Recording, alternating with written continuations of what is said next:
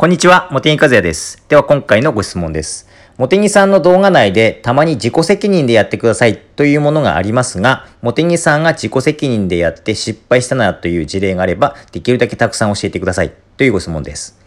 そうですね。結構私は自己責任でやってくださいって言います。これ、なぜかというと理由は2つあるんですよ。一つは、一つはっていうか、まず、あの、先にですね、お伝えしたいのは、皆さんに、あの、お役に立つ情報を、あの、できるだけ、あの、考えてお答えしたいなということなんですけれども、まあ、特に、あの、洗剤ってですね、それ一つあればわざわざ、わざわざ、あの、その2本とか3本買う必要に、買う必要がないっていうようなものって結構あるんですよ。まあ、例えば、塩素系漂白剤だと、あの、例えば顔の商品だとハイターっていうブランドありますよね。キッチンハイターもあるし、ましてキッチンだとキッチン泡ハイターもありますよね。ボトルに入ってるタイプとスプレータイプと。それとトイレに行くとトイレハイターもあるし、洗濯用だと、あのー普通のハイターありますよね。ボトルに入った。まあ、それ以外だとお風呂に強力カビハイターっていうものがあったり、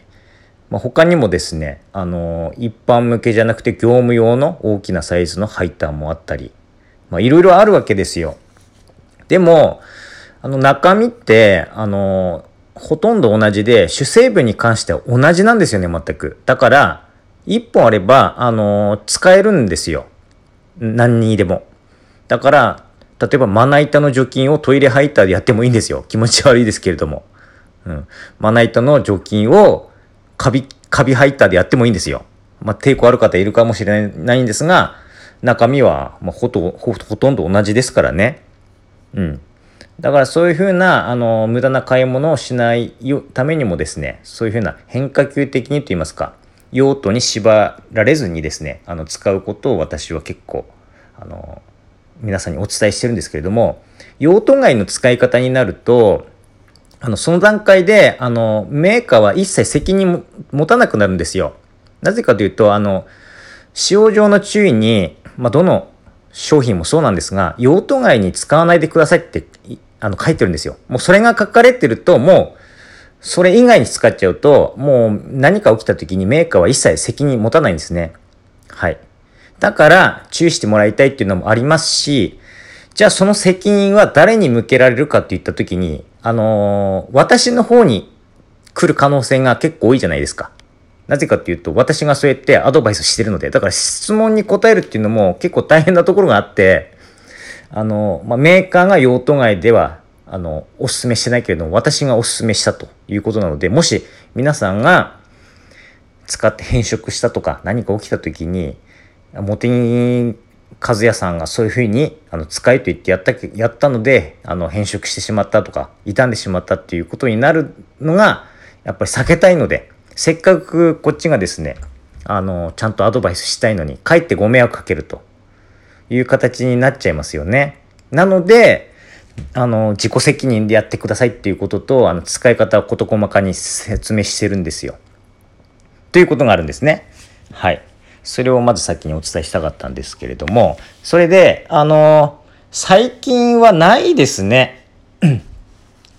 失敗したなっていうのないですね。あのほうん、思い当たらないです。あの、私、この家に来て、あの、4年以上住んでるんですけれども、今の家に来てですね。うん、な、ないですね、一つも。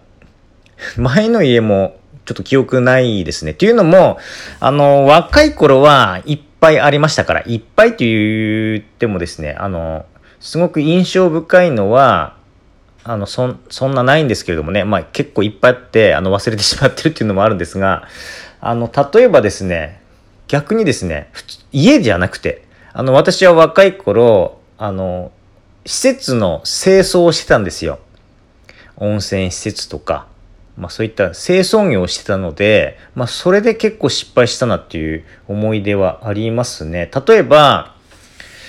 えっ、と、浴場、あれは確か介護施設だったと思うんですけれども、浴場の天井にカビが生えてて、それを落とす掃除をした時なんですが、天井の素材がですね、アルミだったんですよね。アルミ。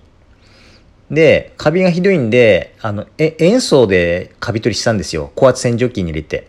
まあ、今思うともう絶対やらないようなことなんですけどもねそれであの塩素焼きしまったっていうところがありますね。うん、それもありますしあとはうーんとですねまあ温泉のお風呂の鏡の掃除をするときに、えっ、ー、と鏡の水垢取りですね茂木和也のようなものじゃなくて温泉の鏡の水垢を落とすというともうすごく強力なものを使うんですよ。もうその代わり劇的によく落ちるってやつですね。もう一般の方には売れないような危険度と、そして難易度。使うのが難しいんですよ。何が難しいかというと、素材を焼ける素材を、